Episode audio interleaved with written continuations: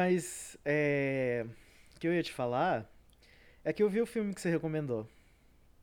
Aquele da Netflix. O da Como que é o vizinho, família? Puta, eu esqueci o nome, Vizinho mas. Família, esqueci o nome também. É Cenas de um Homicídio. Cena de escreveu homicídio? É, Cenas de um Homicídio, Família Vizinha. Você escreveu aqui, Cenas de um Homício, mas tudo bem, eu entendi. A Netflix entendeu quando eu pesquisei. Com toda certeza. E aí eu achei interessante. Eu achei interessante a história, mas eu acho, eu acho melhor que. Assim, não sei, né? Eu não vou, eu não vou julgar. Mas eu acho que caberia melhor num, num episódio de um. Mistério sem solução. de uma série. Só que com solução. É, de mistério sem solução com solução, do que um documentário. Porque eu acho que tem uma hora que arrasta muito, assim, sabe? Ah, mas é a rede social, né? É exatamente o que eles faziam na vida dele mesmo. Eu acho. Ah, sim, total. Tipo, de gravar tudo. E aí. E, e aquelas mensagens? Eram verdadeiras? Ou eles inventaram as mensagens? Não, eu acho que é tudo verdade. Eles, ele- eu não sei Uau. como que eles abriram tanta vida assim, porque eu acho que tinham colegas deles, né, que também faziam coisas na internet, assim. Você viu que tem até gravação da Ah, polícia entendi. lá, né? Tem. É, aham. nossa, é muito doido. É, começa com a gravação da polícia e depois vai indo. Mas essa coisa de gravar interrogatório, eu não sei se tem no Brasil. Porque tem vários vídeos no YouTube que é sobre isso, fazendo análise de, de interrogatório, assim. Mas tudo em inglês. Ah, tudo em inglês, sim. Tudo, tudo americano. É, eu também nunca vi nenhum brasileiro. É, tipo, todos esses canais que fazem é americano. O brasileiro eu já vi algumas coisas, assim, de julgamento, mas uns julgamentos mais, mais famosos, né? Igual aquele que vai sair da...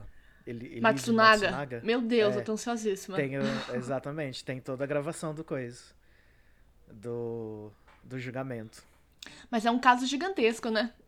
É gigantesco, sim. Só que nesse caso do. Nesse caso do, do cara, do documentário, não teve. Eu achei estranho porque não teve júri popular. Não era pra ter júri popular? No Brasil, com certeza teria júri popular, isso eu tenho certeza. Porque qualquer crime contra a vida é júri popular. Entendi. Mas lá, no final, o juiz fala: ah, beleza, você tá condenado e. É. Mas eu acho que não teve júri popular porque ele falou, eu matei mesmo. E daí depois que eu matei ela, eu peguei. Spoiler! Rolou aqui. Ah, já eu ma- rolou spoiler, gente. Eu Quem matei assistiu mesmo. Já, já foi. Não, mas vale a pena quem assistir, quem não assistiu ainda assistir Sim, por, por causa dessa, desse, desse material que eles têm, né?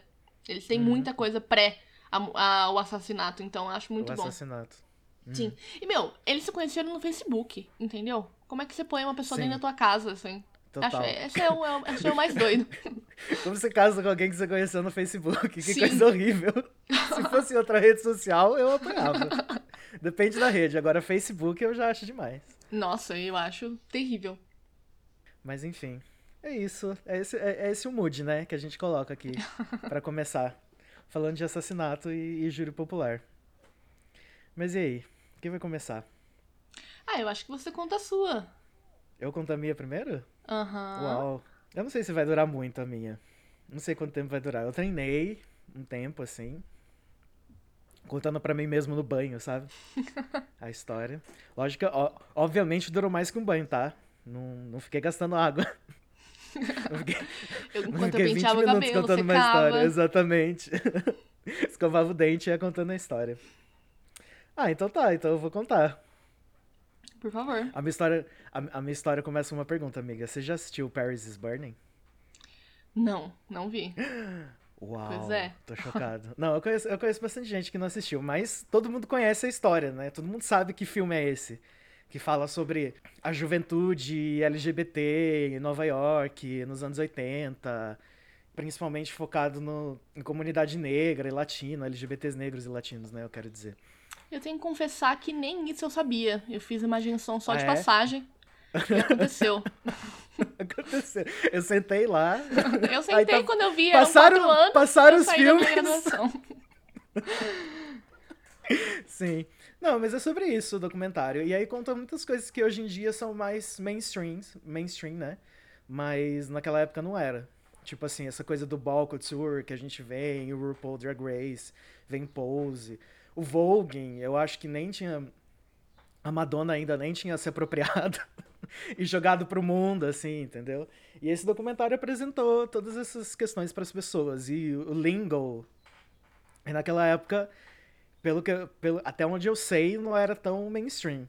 Demorou até um pouco para ser mainstream, né? Eu acho que o que jogou mais isso, assim, que as pessoas. para as pessoas falarem, entenderem e saberem o que é, foi tipo Drag Race, é, Pose agora, né? Que é mais recente, que é a série do Ryan Murphy. Eu acho que o Ryan Murphy desde o Glee, na verdade. Eu vejo ele como um.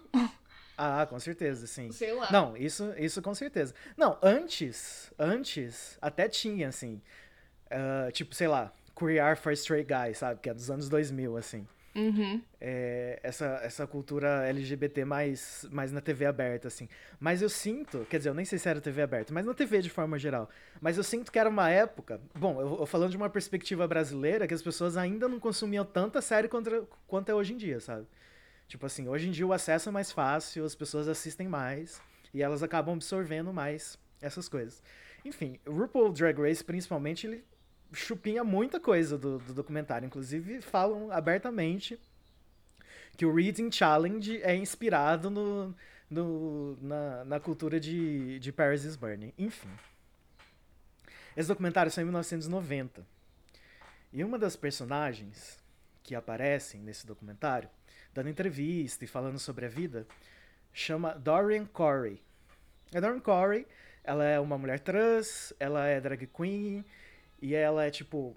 Tipo mãe de uma casa, assim, sabe? Porque essas casas de, de, de, de família LGBTs mesmo, porque principalmente os jovens, não são jovens, né? Mas eram abandonados pelas próprias famílias e eles se juntavam em casas. Aí tinha a mãe e tal. Enfim, em famílias. E ela era hostess de ball, ela era. Era, era seamstress, né? Que é tipo costureira, designer. E fazia muita coisa nesse sentido. O documentário saiu em 1990. E ela veio a falecer em 1993. E aí é uma questão até é, muito tocante assim, porque ela não tinha ela não tinha, ela tinha pouca ou nenhuma relação com a família. A família não sabia nem que ela ficou doente em 1993. E ela ficou muitos meses doente. Quem cuidou dela foi uma amiga que também era drag, que também era hostess, assim, elas eram muito próximas, chamada Lois Taylor. E foi Rapidinho, ela que avisou. É, tem a história dela em Pose, não tem? Então, tem. Vou falar aqui. Na, a primeira vez que eu, que eu tive contato com essa história, ela não era, não, ela não era muito conhecida, assim. Porque a primeira vez que eu pesquisei sobre ela foi no foi para fazer o, o Portas Fechadas. Portas Fechadas é meu curta-metragem de, de horror que eu fiz como TCC em 2014. Perfeito. E aí, depois, Pose pegou um pouco dessa história, que eu vou contar aqui, pra inspirar um arco dentro da série. Mas eu não assisti. Mas eu sei que tá lá. Alguma coisa. Parecido, né? Não é a mesma coisa. É, é um, como as coisas aconteceram, acho que é um pouco diferente, pelo que eu entendi. Série do Ryan Murphy, a gente espera um pouco para ver se não vai ficar muito ruim. Mas eu acho que Pose deve ter tido umas três temporadas, né? Não sei se tá rolando. Sim, agora. eu acho que Pose é uma das melhores séries dele, para te falar a verdade, Exato. assim. Então, então eu vou assistir. para confirmar como que essa história aparece na série. Mas, e aí aparece, né? Aí a Lois Taylor é, cuidou dela nos, no, nos dias finais, nos meses finais. Ela foi, ela foi a pessoa que avisou a família, porque a família não sabia nem que ela, que ela tinha ficado doente. E pela proximidade que as duas tinham, a Dorian deixou as coisas que ela tinha, tudo que ela tinha, ela deixou pra Lois, principalmente o figurino. Né? Porque o figurino dela era lendário os figurinos, né? Deixou várias coisas. E ela falou assim pra, pra Lois, ó, tudo que eu tenho aqui, você faz o que você quiser. o que você quiser usar, você usa, e o que você quiser vender, você vende. E as coisas vendiam. Elas não vendiam só pra drag queen, só pra comunidade LGBT, vendia assim para todo mundo. Tanto que é, o começo, a, a história começa quando ela vai no apartamento, a Lois vai no apartamento da Dorian, depois que ela tinha morrido.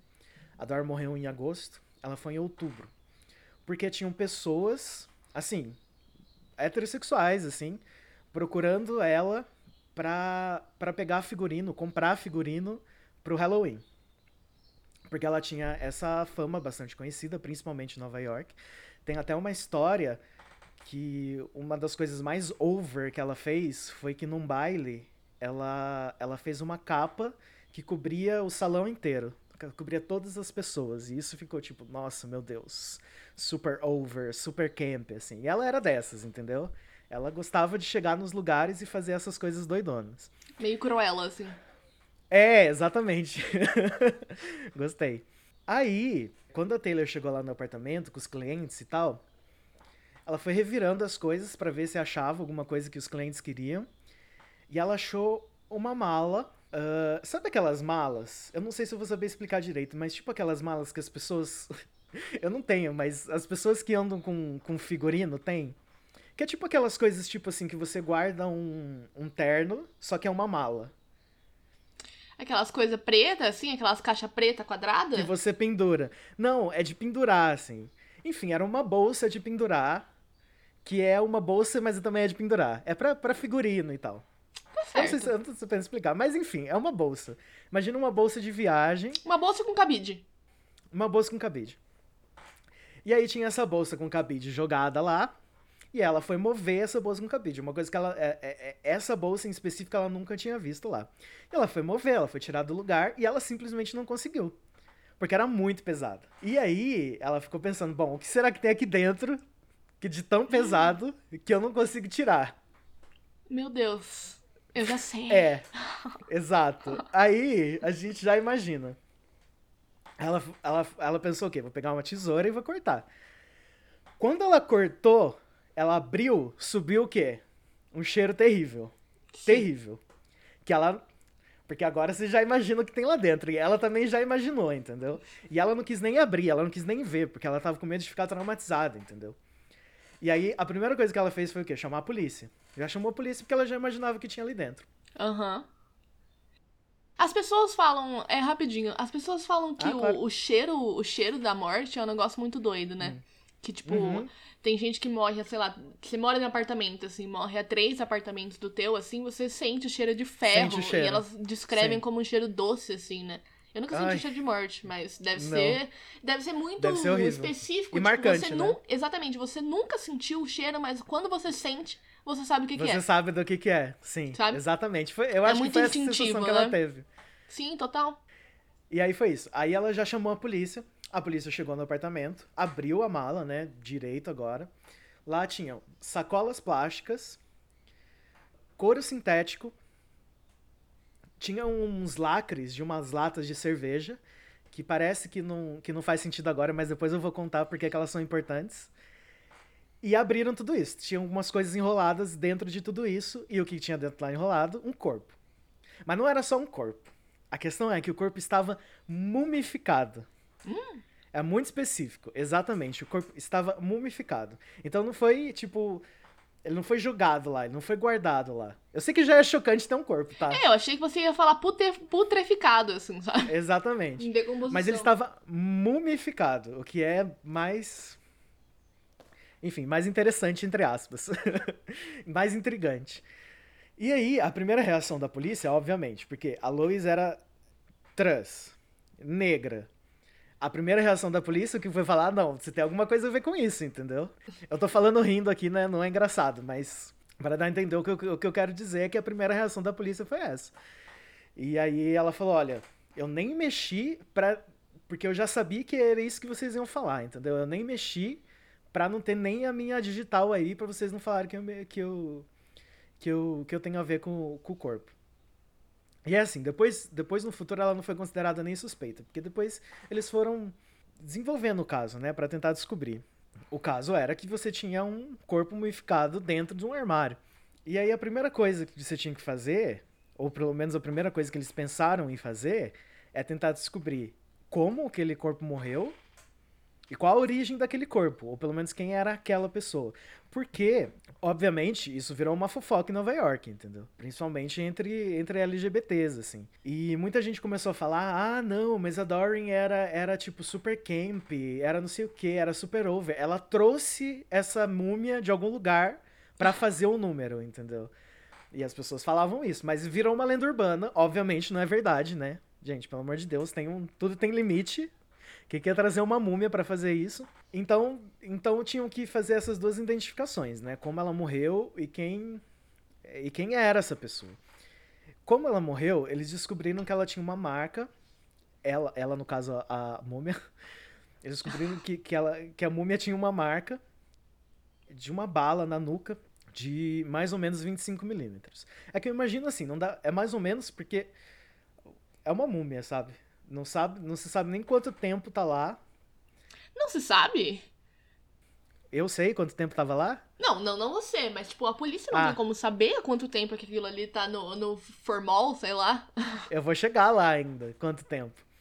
E aí tava, tipo, meio, meio difícil de identificar, né? Então eles falaram, ah, mais ou menos uma bala de 25 milímetros. Fizeram, tinham que fazer a identificação. A identificação, para começo de conversa, era muito, foi muito difícil. Porque, na verdade, assim, o corpo tava meio mumificado e meio em putrefação. Porque, assim, não foi uma mumificação, digamos, profissional, sabe? Provavelmente ela não sabia. Quem Imaginei. mumificou não, não tinha certeza do que estava fazendo, sabe? E não era tipo. Não era como se você pudesse, sei lá, pesquisar no Google e falar, viu, como mumificar um corpo. Não tem como, na época. Hoje em dia, acho que talvez. Acho tem, mas vai estar tá lá, né? Tenha. Vai saber que você Exatamente. Que tem que procurar em uma, em uma bar. Como fala? Como fala? Uma Aquela... Barça, sim. Barça. É. Apesar, sim, é um, é, um, é um conhecimento bastante antigo da humanidade, né? Mas hoje em dia acho que ninguém sabe de cabeça como que vai mumificar É um antigo, corpo. mas não foi passado adiante, né? Não é como se todo é. mundo fizesse E aí tava, tava mais ou menos no meio do caminho, no meio do caminho entre a putrefação e a mumificação. E aí, para identificar as digitais, eles tiveram que usar uma uma solução que você mergulha as mãos e aí endurece os dedos. Porque imagina que o, que o tecido esteja bem, bem soft, assim, né? Bem mole.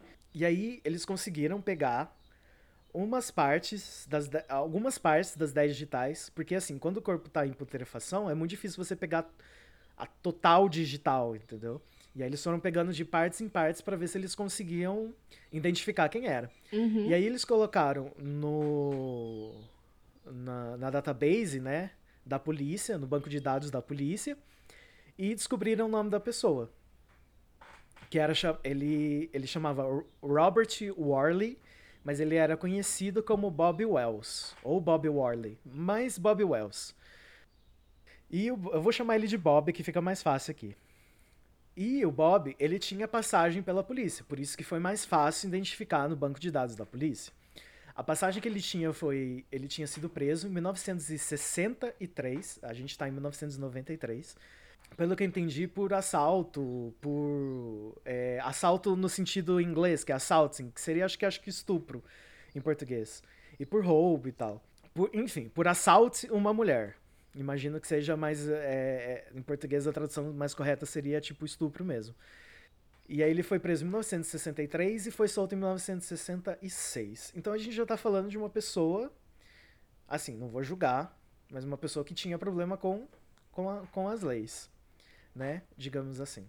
É um problema pesado, né? Eu achei que ele tava ali assaltando Exatamente. um mercado. Não, não, é, era, era um problema pesado.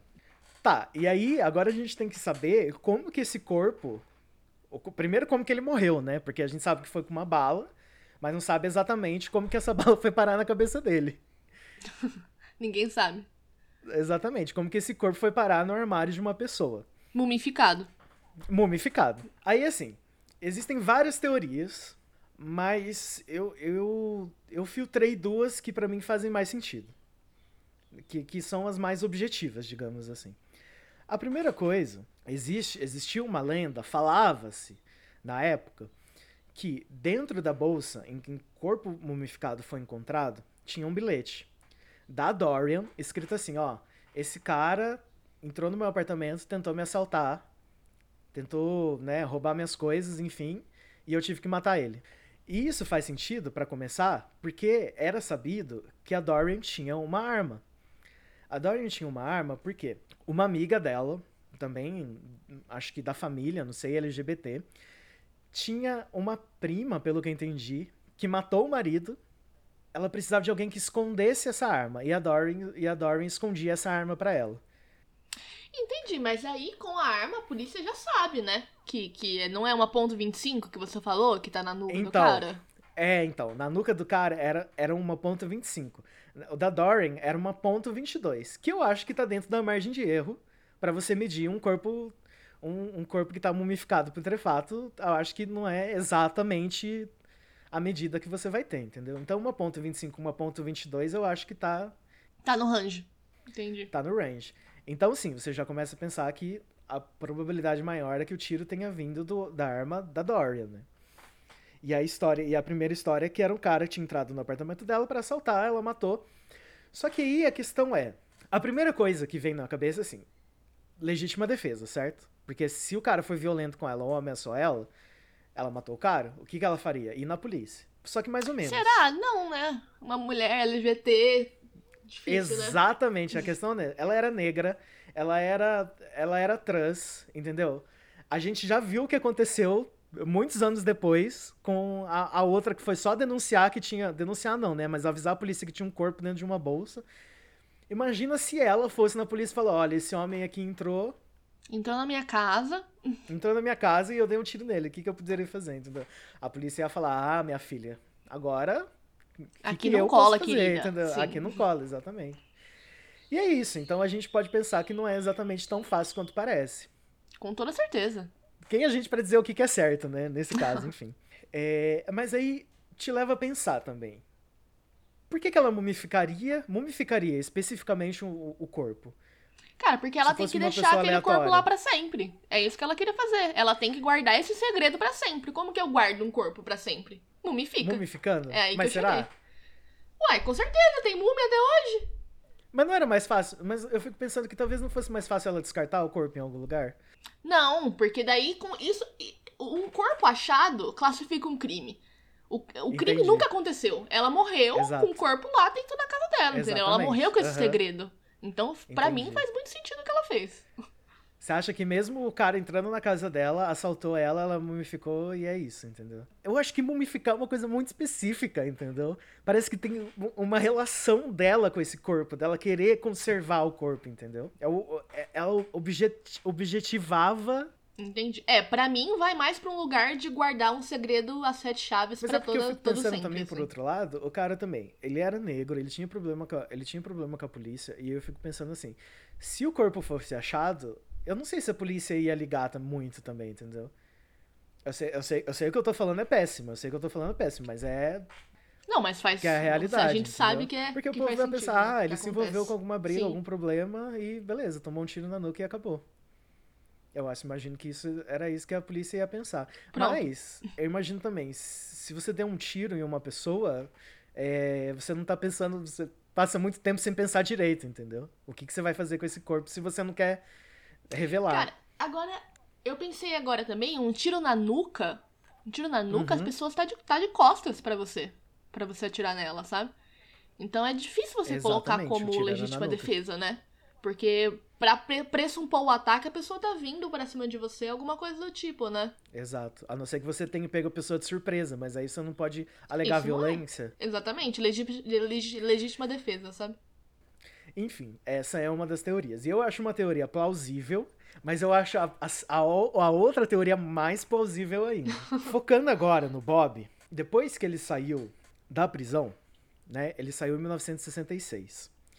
Ele tinha um irmão, o irmão dele já tinha uma família em Nova York e ele era a única pessoa, única pessoa próxima do Bob em Nova York. Aí o Bob foi preso e ele foi, ele foi solto, aliás, e ele foi morar com o irmão. Só que o irmão, ele não aprovava muito estilo de vida, entre aspas, que o irmão tinha. Isso incluía o quê? Bebida, violência, enfim, o problema com a lei que o, que o irmão tinha, mas também o fato do irmão se relacionar com mulheres trans. Uhum. Exatamente. Então, assim, Fica o irmão, aí, né? né porque por, por irmão, provavelmente, ele colocava tudo na mesma, na mesma coisa, né? Era um cara, sei lá, um cara da vida. Então ele tinha problema com álcool, com, com drogas, tinha problema com a lei e se envolvia com mulheres trans, entendeu? Obviamente é um pensamento transfóbico, homofóbico, mas era como o irmão pensava sobre, sobre o Bob. Então ele não curtia muito que o Bob se relacionasse com a família ou morasse na mesma casa. E eles brigavam muito, eles tinham muitos problemas. Olha só. Uma vez, o Bob, bêbado, ligou pro irmão achando que estava falando com uma namorada. E o nome. Bebaço. Nossa, bebaço. E o nome pelo qual ele chamava o irmão era Dorian. Uhum que era o nome da, enfim, da drag queen a qual nós estamos nos referindo. Então, aí você já começa a construir que muito provavelmente, a não ser que seja muita co coincidência, mas eu acho difícil, que muito provavelmente os dois tinham uma relação.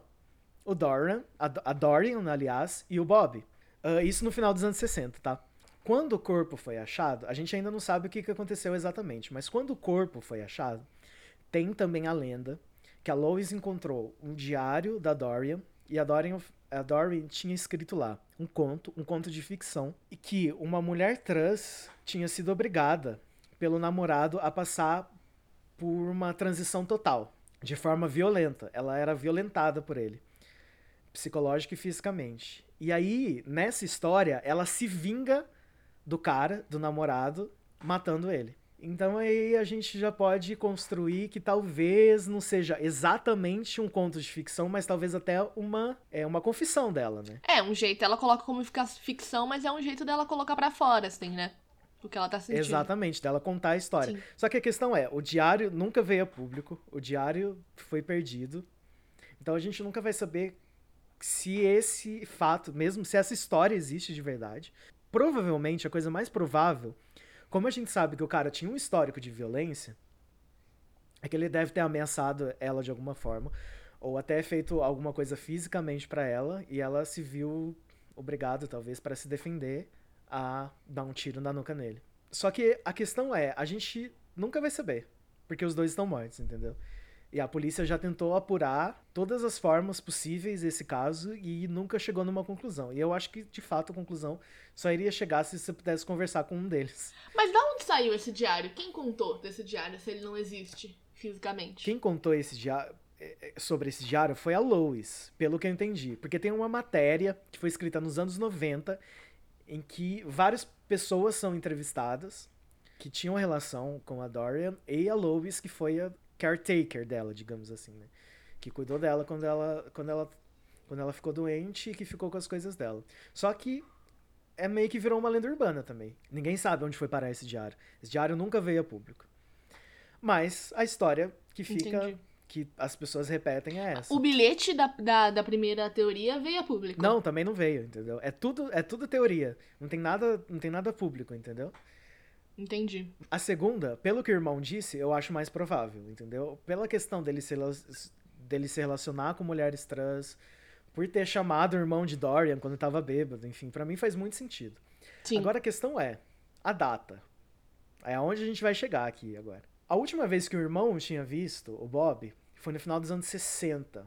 Lembra que eu falei do lacre da cerveja que estava dentro da bolsa, no meio das Sim. sacolas? O lacre dessas cervejas eram do começo dos anos 70. Que provavelmente foi, foi tudo junto ali, junto das sacolas. Então, Entendi. o que a polícia estimou é que esse corpo tinha, né, tinha sido mumificado talvez ali no começo dos anos 70 ou pro fim dos anos 70. Mas a gente pode colocar aí uns 15, 20 anos. Uau, é muito tempo. É muito tempo. É muito tempo. Por 15, 20 anos ela ficou com o corpo mumificado dentro do armário. E isso para mim é o que fica mais. o que mais pesa, assim. Ter que conviver com isso, porque eu acho que você nunca esquece. Pelo menos para mim, eu fico pensando. Você nunca vai esquecer.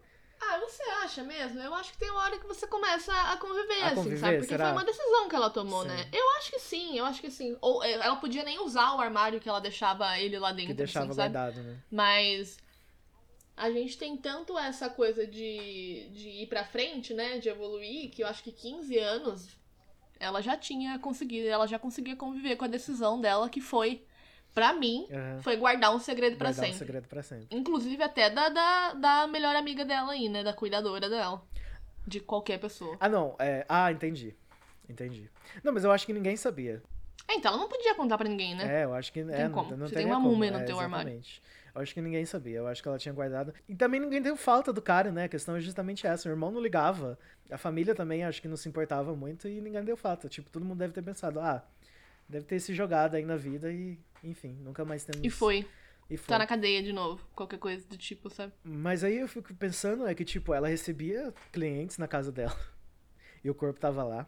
Ela recebeu a equipe do documentário para gravar o documentário e o corpo tava lá. Eu, é, é, incrível isso. E no documentário, ela fica pensando, isso é uma questão mais minha, assim. No documentário, ela fica falando assim que ah, ela queria ser famosa quando ela era mais jovem e tal.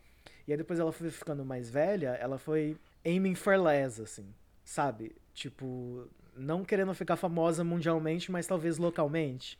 Hum, no, localmente Nova York. É. E aí eu fico pensando que talvez na cabeça de uma pessoa, esse crime ou essa. O fato dela guardar uma múmia normal não pode hold back. Eu não sei. Na minha cabeça, assim.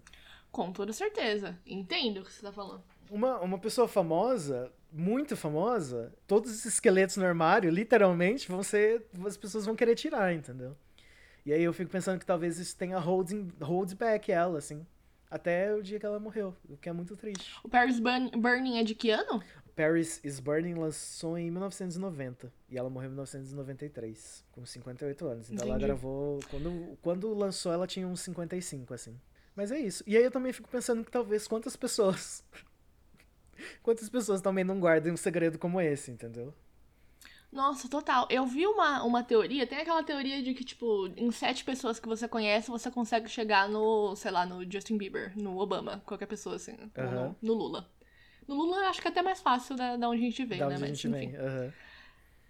É, e era uma pessoa falando que você entra no mercado, você olha para as pessoas e alguém ali já cometeu um crime muito pesado, Exato. sabe? Exato. É verdade. Não, faz todo sentido total sentido. Você não, não sabe o que aconteceu. Provavelmente, assim, vamos falar aqui só por cima, aqui, aqui. É uhum. homem, né? Ah, você sim, olha ali. com certeza. Homem branco. Ah, com toda certeza. Você olha e aquela pessoa tem uma coisa horrorosa dentro dela, assim, sabe? E ela convive em sociedade como se ela fosse uma linda flor. Mas você sabe que tem algum, alguns doido. crimes que é foda, né? Porque tem alguns crimes que eu acho que as pessoas, elas convivem com isso, principalmente nesse esse grupo homem branco, assim, e nem acha que foi um crime, assim, entendeu? Nem percebe que foi um crime. Na verdade, assim, sabe? Não é que não percebe que foi um crime, mas não. É tão socialmente aceito nesse grupo de pessoas, sabe? Do que eu tô falando. Ele tipo, não absorve para ele que o que ele fez foi que o que ele crime, fez né? exatamente, tipo, o que ele fez ele se foi olharem ele... de fora alguém vai colocar, mas ele fala, cara, ele se perdoa, entendeu? É, tipo, uhum, eu fiz exatamente. o que o que a sociedade me permitiu e que eu aprendi a fazer. Eu acho que nem se perdoa porque ele não, ele não chega a reconhecer, chega sabe? A reconhecer, é porque é verdade, tem que passar isso. por um passo de reconhecer para se perdoar. É só vida. Tô vivendo aqui, queria, queria. É isso aí. E é isso. Essa é a história de hoje. Acho que não tem mais nada para contar. Não, belíssimo, adorei. E eu acho que eu vi tudo isso em pose. Queria falar. eu, eu sei que tem um, um arco em pose, que é justamente isso que foi baseado nessa história. Mas. Ah, eu gosto tanto dessa história. Não, é, é muito bom. Eu é super muito guardo bom. pra Só mim. que impôs a mesma coisa. O corpo dentro do armário mumificado e ela também passa muito ruim no hospital, com cuidadora e tudo mais. E como ela. E como Chorei ela, bastante. E como ela mumifica na série? Eu não, Não sei sei, porque a, a Fernanda que tava assistindo, eu peguei já mumificada. É isso que eu tenho te Ah, falar. entendi, já, tava, já tava morta não- já. Mas na série é ela que mata. Entendi. Ela mata mesmo. É. Que é provavelmente o que aconteceu na história real também. Sim. Mas e aí, amiga? Sua vez agora. A história que eu resolvi trazer é um creepypasta. Você sabe o que é um creepypasta? Sim, é essas historinhas que as pessoas colocam na internet e vão copiando de várias formas. É, aquela coisa que, tipo, começou nos anos 90 em fóruns e tudo mais. Tem até fórum paranormal, né? Que as pessoas postavam. E acabou nos anos 2000 virando e-mail de corrente que você tem que passar, senão sete pessoas. Não, passar em sete dias, senão Vai morrer, toda sim. a sua família vai morrer, né? Sim. E daí, tipo, eu sei que parece meio ridículo essas histórias, que a gente tem conexão com elas com esses e-mails, né? É desses e-mails que a gente lembra. Só que depois que eu ouvi dessa história, eu vi um filme também, ela mudou completamente minha Ai, vida. Eu tenho medo de ver. são, são, é a história de. São crianças com olho preto, completamente Ai, preto. meu Deus. Sim, e que você não, não vê o olho delas. Só que elas falam com você, se comunicam. E se você deixa elas entrar, tipo, elas batem na sua porta, tocam a sua campainha ou batem no vidro do seu Meu carro. assim. Deus, Se vocês medo. permitem ela inteira. Amiga, eu tenho muito medo. Se você permite, permite. Se você permite elas interagirem. Se você permite elas interagirem com você, é, você simplesmente traz coisa ruim pra sua, pra sua vida. Acabou, assim. Entendi. Você vai carregar um peso Tipo pro resto da vida. Tipo vampiro, assim. Você deixou entrar na sua casa, acabou pra você. Inclusive, tem uma teoria que elas são vampiros. Ah, Eu vou uau. contar. Tem três teorias sobre o que essas crianças podem ser. É. Mas então, ela começou como uma creepypasta na mesma época do Slenderman, que é dos anos 90, né? Eu acho que bate também, inclusive, a gente faz a temática nos 90, nesse primeiro episódio Sim, aqui. é tá, tá, tá, tudo, tá tudo em casa.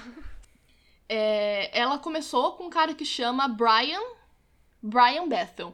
Ele postou na internet a história dele e viralizou. Assim, ele primeiramente ele postou em um, em um fórum de é, profissionais para, do paranormal, sabe? Ah, assim, eu não sei como que fala isso. Uhum. São paranormalistas? Não sei. Paranormalistas, não sei também. Mas eu, eu, eu acredito, eu acho que é tipo isso. Deu pra entender. Mas ele postou, eu acho que foi tipo duas semanas depois do Slenderman. Você sabe como que começou o Slenderman, né? O que, que é? é eu sei que é o Slenderman, que é aquela. O Slenderman, ele ficou famoso em um concurso de, fo de Photoshop ah, de terror. Uau, não tava Um cara pegou uma isso. imagem, uhum. colocou o Slenderman na imagem da floresta, assim, uhum. e virou essa febre gigantesca, né? Tem filme, tem franquias do Slenderman, né? E esse cara que criou o Slenderman, o cara do Photoshop, no caso. Sim, é o cara do Photoshop, mas não é o Brian Bethel. Ah, não, sim, Brian, com certeza. Brian Bethel, ele é era um cara. profissional paranormal ah, que, que conversava com eles, assim. Uhum. Mas daí ele criou essa história que... A, a, foi o primeiro relato que apareceu na internet, uhum. que foi o dele. É, duas crianças bateram no vidro dele, do carro, à noite. E daí ele fala que tinha entre 6 e 13 anos.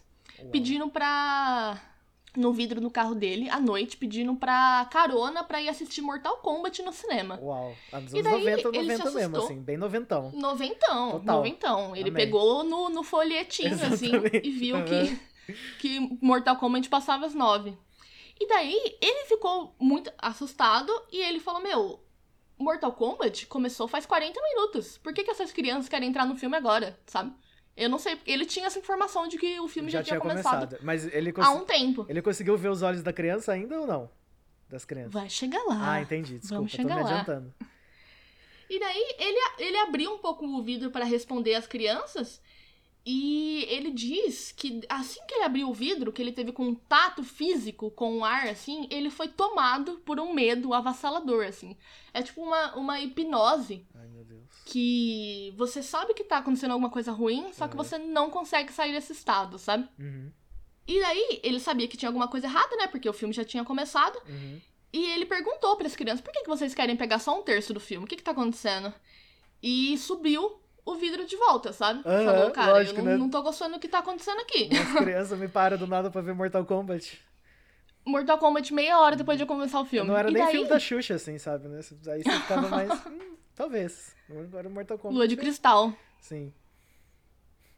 E daí as crianças, depois que ele fechou o vidro, elas começaram a ficar agitadíssimas. Falam, não, eu preciso, deixa a gente entrar, deixa a gente entrar. E daí ele. Nessa hora que elas ficaram agitadas, elas levantam o rosto, porque geralmente elas estão usando ou um boné ou uma franja muito longa, assim, sabe? Que é para cobrir. Que é para cobrir a visão, assim, para cobrir o olho delas. Elas levantaram o olho e falou: "Não". Você olhando para ele, falou: "Não, você tem que deixar a gente entrar". Uhum. E daí nessa hora ele liga o carro e vaza. Vaza. É o que Vazou. qualquer um foi, faria, foi simples, né? assim. Foi Exatamente. simples a interação Não vai dele. ficar com, lá, cer- né? todo- com toda certeza. Ele vazou, quando ele olhou pra trás no, no retrovisor, não tinha mais ninguém na rua. Hum. Aquele básico, né? É, Mas ele falou, sim. ah, e não tinha mais ninguém na rua e não tinha lixeira, não tinha, não tinha lugar pra duas crianças se esconderem, sabe? Esconder, Nem correr, nem ir embora. É, não tinha como, elas simplesmente sumiram. Uhum. E daí ele postou essa, esse, essa história em um fórum de paranormais. Eu vou chamar de paranormais, os profissionais paranormais, Tá, tá? Que eu não sei o nome. Ele postou e fez sucesso lá dentro daquele fórum. E vazou pra um Reddit da vida. Vazou. E daí, quando vazou pro Reddit da vida, as pessoas é, de fora desacreditaram um pouco dele, porque ele era conhecido nesses fóruns externos, tipo Reddit, por conversar e querer debater muito sobre o imaginário coletivo, sabe? Entendi. Ele Aham. queria, ele queria entender o poder de uma Ah, história. Aham. ramificada pro mundo todo, o que que ela podia, Aham. o que que ela podia criar, assim, sabe? Dentro das O que, que pessoas. ela podia criar? O que, que ela podia girar? Sim, e daí as pessoas ficaram meio com o pé atrás, assim, só que começaram a contar, a ter muitos relatos, muitos relatos dessas crianças no post, assim. E daí ele ficou muito famoso. Mas, é, mas vamos, vamos falar um negócio aqui, que é a coincidência, né? Um cara que, que, que acha interessante como histórias do imaginário coletivo podem influenciar as pessoas presenciar, tipo assim, uma lenda urbana. É, com certeza, eu, eu tá meio dado. Um pouco, das Não, pessoas estavam certas. As pessoas estão assim. certas, só que, tipo, além dele jurar, o blogueirinho, ele, ele jura de uhum. pé junto que ele que isso aconteceu. Uhum. As outras pessoas também, assim. E, tipo, nos, eu vou contar um relato que depois de que as crianças apareceram, a vida da pessoa muda de verdade, assim, sabe? Quem, é, quem deixa a criança entrar, a vida muda de verdade, sabe? Então, é por isso que eu morri de medo, assim, morri de medo. Inclusive, tem, eu tenho um amigo que ele mora num apartamento em São Paulo. Ai, e daí. Não, presta atenção, um apartamento, não é no primeiro andar, ele tá em um andar alto lá. E daí, do nada, uma criança toca a campainha dele e fala: cadê a minha mãe?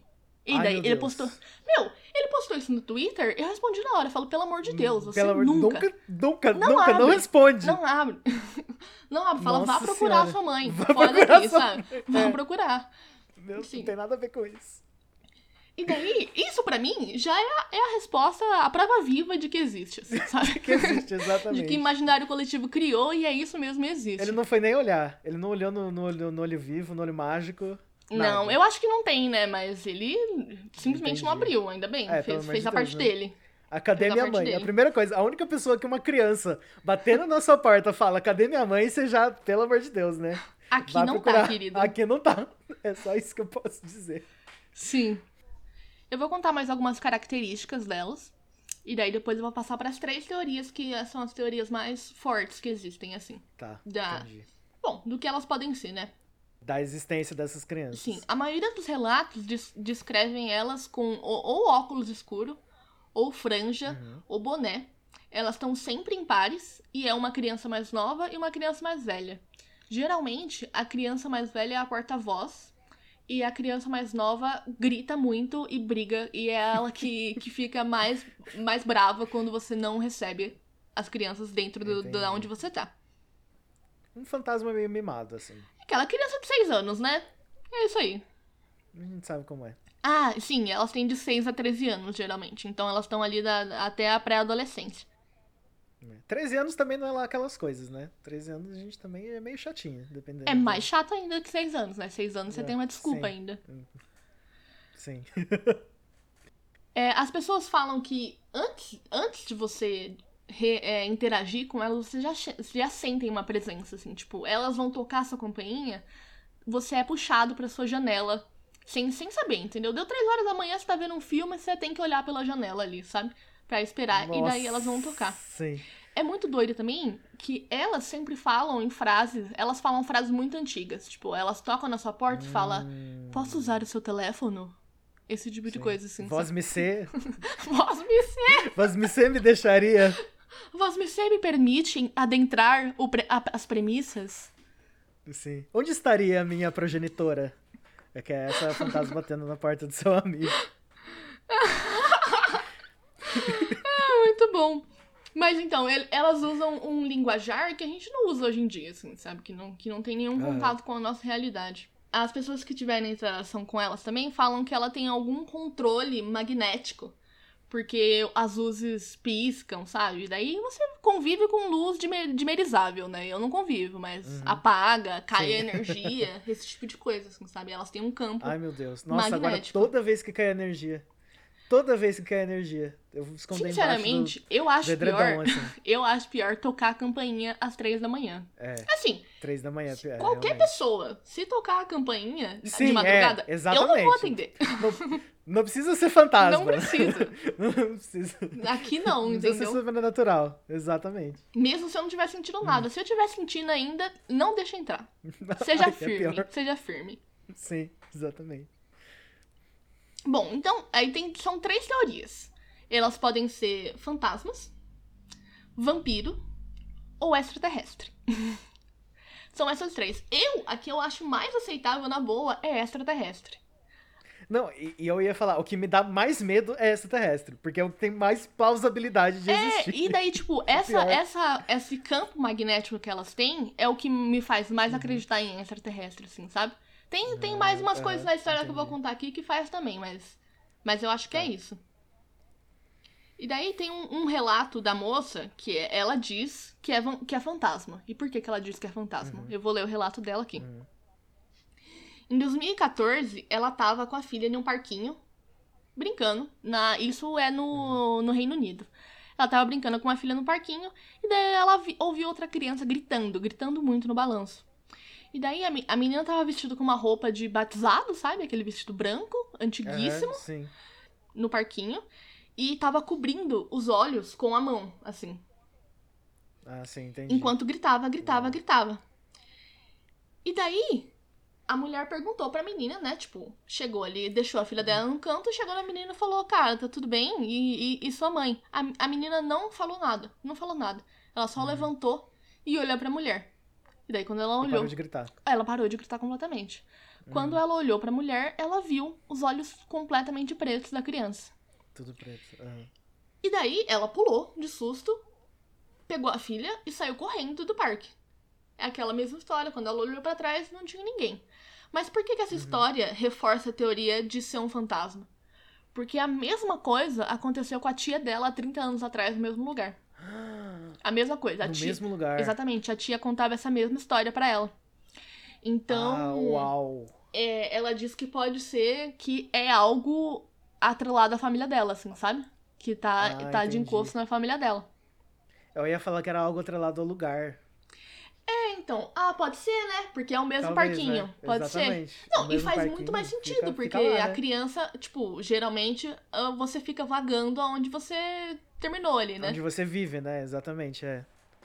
Pode ser. Eu acho possível. Inclusive, eu acho Faz sentido muito. Que seja ligado ao lugar. Sim, eu acho muito interessante quando tem histórias daqueles, tipo, hotel, qualquer lugar grande assim hum, que as hum, pessoas as uh -huh. pessoas morre, morrem lá e depois eles são reformados e elas passam por hum. entre a parede e convivem em espaços que, que não lá, existem né? mais, sabe? Exato. Tipo, era outro mais, quarto ali. Sim. Era outro espaço e ela tá convivendo lá. Eu acho isso muito doido. Tá lavando louça no lobby do hotel, assim. Exatamente. Bom, essa é, essa é a teoria de que porque é um fantasma, e eu acho que você tá fantasma, tá certo de falar que tá atrelado atrelado ao, lugar, lugar, e não à família. Mas ela disse que é a família dela. A gente nunca vai saber por quê, porque ela não deixou a criança entrar. ela vazou. Ah, sim, com certeza. Ela, ela não, não interagiu. Sim. No que tava corretíssimo. 100%. Acho que todo mundo aqui é muito sensato nas histórias. Uhum. E daí, a outra teoria é que pode ser um vampiro. E tem gente que, que jura de pé junto que é um vampiro, por quê? Porque em teoria do vampiro você tem que aceitar ele para entrar na sua casa. Igual no The Sims, entendeu? Sim. Se você trancar a porta, o vampiro não vai conseguir entrar. não entra. Mas se você esquecer de trancar não. a porta, você vira vampiro no outro dia. Acabou. The Sims 4. Sim. E outra, as outras entidades é, sobrenaturais The Sims não? É só vampiro? Que entra na tua casa? Não sei, viu? Cara, eu, eu não lembro de jogar com, com... Eu nunca deixei vampiro entrar na minha casa no The Sims pra Cê começar. Então começa o jogo, tranca a porta. Você nunca esqueceu de trancar a porta. Eu acho que não. Não é possível. Você trancou a porta, eu acho. Ah, eu acho que eu comecei a trancar a porta porque os vizinhos vão bater na sua casa pra fazer amizade com, com, a, com a vizinha nova, uhum. que é uhum. você. E eles é, entram na sua sim. casa, sabe? Eles e vai fazendo casa, comida. É, é terrível. Eu acho que é por isso que eu comecei é verdade. a então, a acho que eu não tranquei, não. Eu acho que eu não tranquei, não. E começa a fazer comida, incrível! Então, E começa a fazer umas coisas nada a ver. Sim. De tudo isso, o menos pior é vampiro. Pelo menos não gasta comida da minha geladeira. não, mas se você vira um vampiro, você nunca mais pode ser uma pessoa normal. Eu acho que tem, tem elixir, né? Ah. Alguma coisa assim pra você voltar. Deve ah, ter, deve mas... ter alguma coisa pra voltar. Qualquer coisa usa cheat também. Mas enfim, a teoria é o vampiro do The Sims, que não é para deixar entrar. Se você trancar sua porta, dá tudo certo. Tá tudo bem. Mas a, a minha questão aqui, agora eu vou fazer uma questão filosófica aqui. O deixar entrar, é o deixar entrar fisicamente ou assim, na sua vida... Fisicamente. De, de forma Fisicamente. Fisicamente. Então, fisicamente. Fisicamente. É não deixar fisicamente. Atenção ao próximo relato, que é exatamente isso. Uhum. Veja bem. Ai, meu Deus. É o que eu tenho mais medo, essa Nossa, então, a teoria mais aceita é que eles são um híbrido. Híbrido entre extraterrestre e humanos. Daí, como se faz esse híbrido? Híbrido. Eu não sei. Mas ele tá feito. Uhum. São essas crianças de olho preto. E daí, as pessoas acham, primeiro, é, depois que elas têm. Elas interagem com essas crianças de olho preto, elas relatam a mesma coisa que gente que fala que foi abduzida, sabe? Então tem toda aquela coisa, aquela sensação do contato de quarto grau, que você Bom, você não lembra da noite passada, só tem uns flashes Sim, horrorosos. O tempo, né? O tempo passa Sim. sem você saber o que aconteceu. Mas você sabe que, assim, você falou, não sabe como que nasceu os híbridos. Muita gente, muitos relatos de pessoas que foram abduzidas, elas falam que os ETs introduziram coisas. Entendeu? Pode ser que venha daí. Entendi. Gente que engravidou de ET. Introduzir você quer dizer um feto mesmo. De ET. É, alguma coisa okay. botou ali dentro, entendeu? Pode ser inseminação artificial, provavelmente, mas. É, vindo de extraterrestre, a gente não sabe nada. Então. É sim, e a gente pode esperar tudo. Eu amo. É igual The Sims. É igualzinho The Sims. Exatamente. Ah, Bom, aí... as pessoas também. Daí, o que reforça mais essa, essa teoria do extraterrestre? Elas são muito pálidas, são baixinhas, uhum. daí entra naquele estereótipo baixinha cabeçudo, sabe? Infelizmente, mas. Ah, tá ali. Tá. Do, do... Então talvez não seja criança, só, só adultos pequenos. Sim, pode ser, pode ser. Elas têm tamanhos diferentes mesmo, assim, sabe? Inclusive as pessoas dão idade, né? Fala, cara, essa tem 13 e essa tem 6. Então, 6 e 13. tem é. uma diferenciação ali. Bom, ela, é a imagem delas que parece muito com extraterrestre. E também tem esse campo de energia magnética, magnética radioativa que eu já te falei. E então, além do, das pessoas relatarem que tem a mesma sensação depois que foram abduzidas, sabe? O mesmo tipo de relato de pessoas que foram abduzidas, elas vão no médico e, ela, e é detectado exposição à radioatividade nessas pessoas. Uau. Entendeu? Nossa. Então, é, é muito extraterrestre, sinceramente. É muito não, extraterrestre. Não. Vampiro eu tô, mais, eu tô mais propenso a extraterrestre. Com toda certeza. Mas por que, que o extraterrestre ele, ele precisaria ser convidado para entrar na sua casa?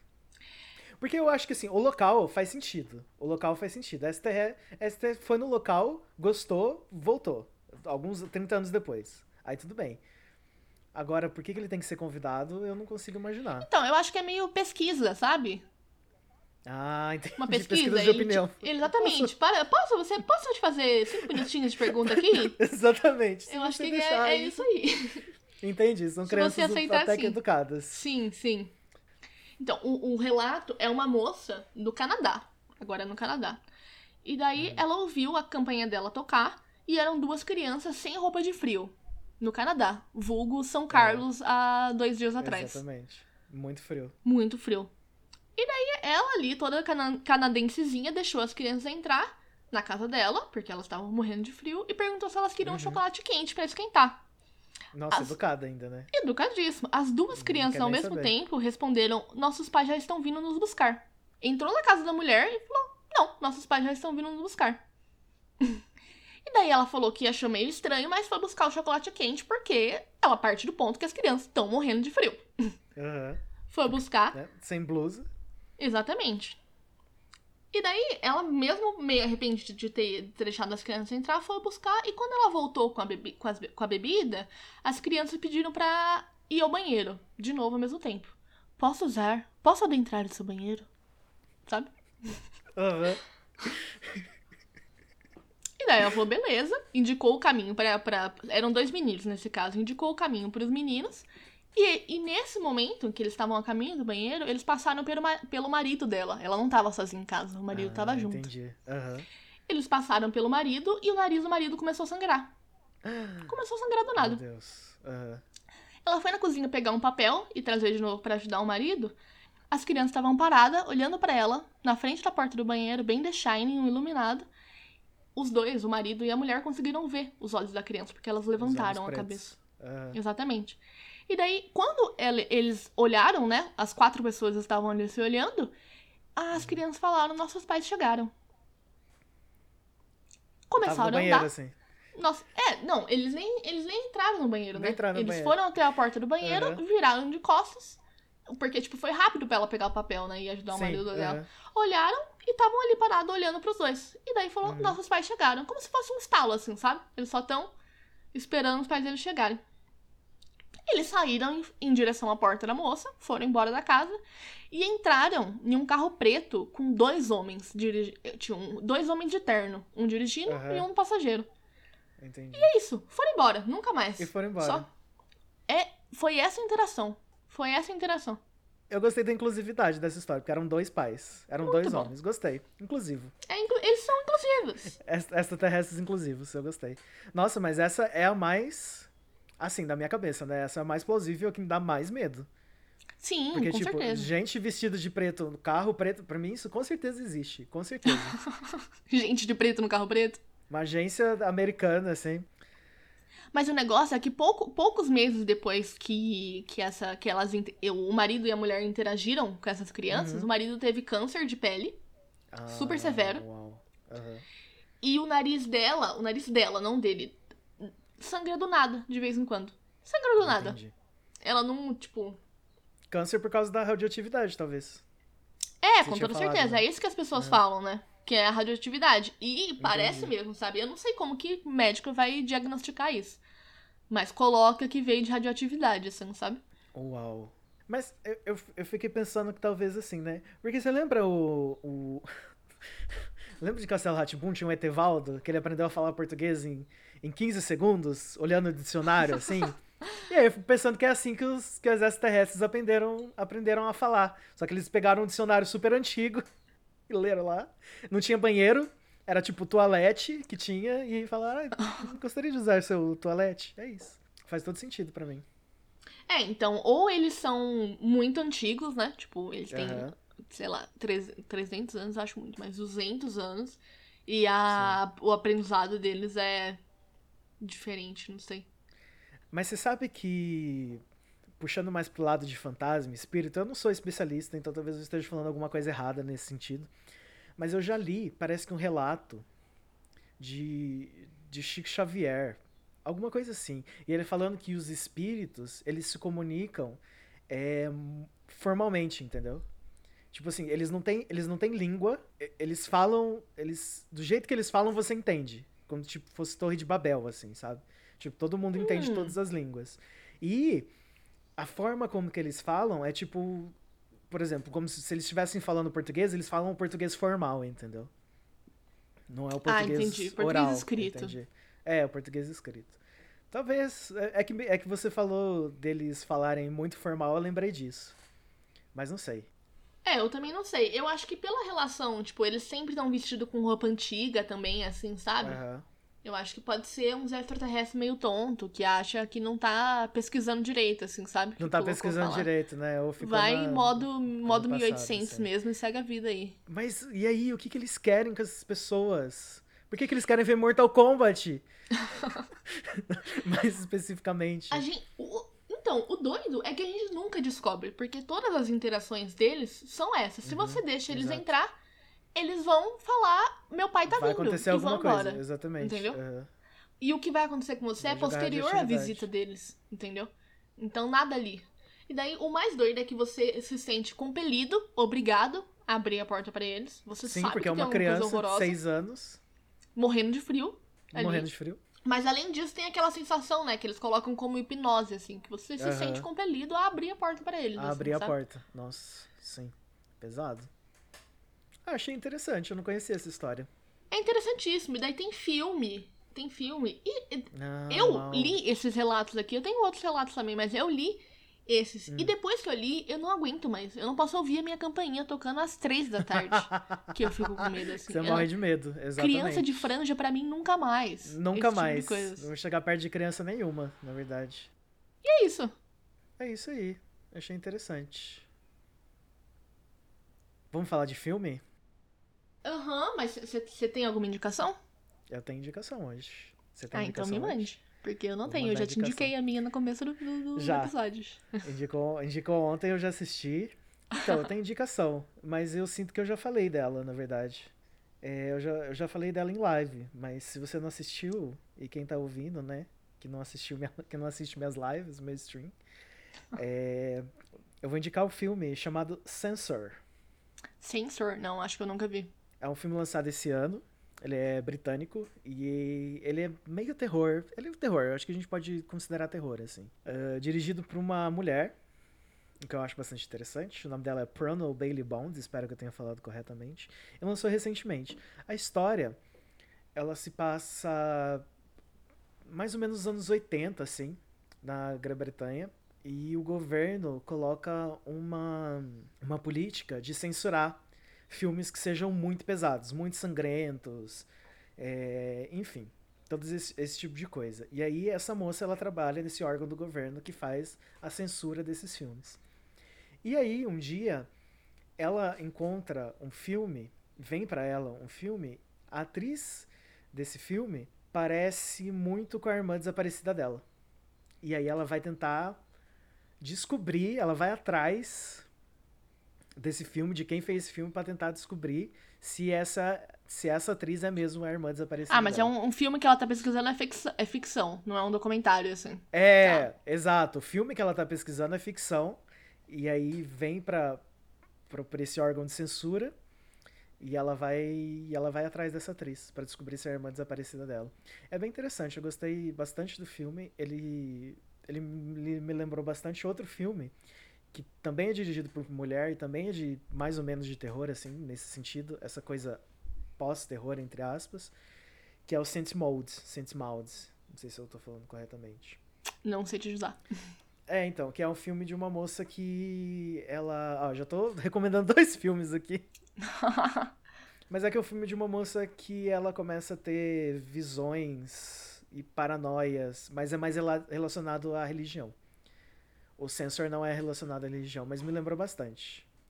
Mas nesses dois filmes elas são um pouco conservadoras, digamos assim. Conservadores nos costumes. Um é mais relacionado à religião, a outra não é tanto relacionada à religião. Entendi. E é muito interessante.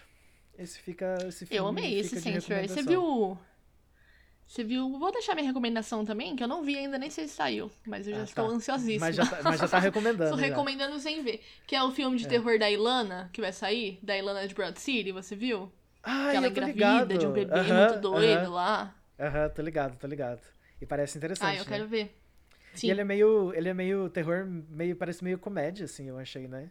Tipo um, É, é a Ilana, né? Eu acho é, que ela tem que, tem que ter um toquinho dela ali. Tem que né? ter um toquinho de, de, de terror e comédia. Mas eu gostei, eu achei bastante interessante também. Eu vi o trailer. Eu achei também. Tem filme, tem cara de filme que vai ter uma hora e meia, bem rapidinho. Ah, sim, é, uma hora e meia, não precisa parar, pra, pra, entendeu? Tá ótimo.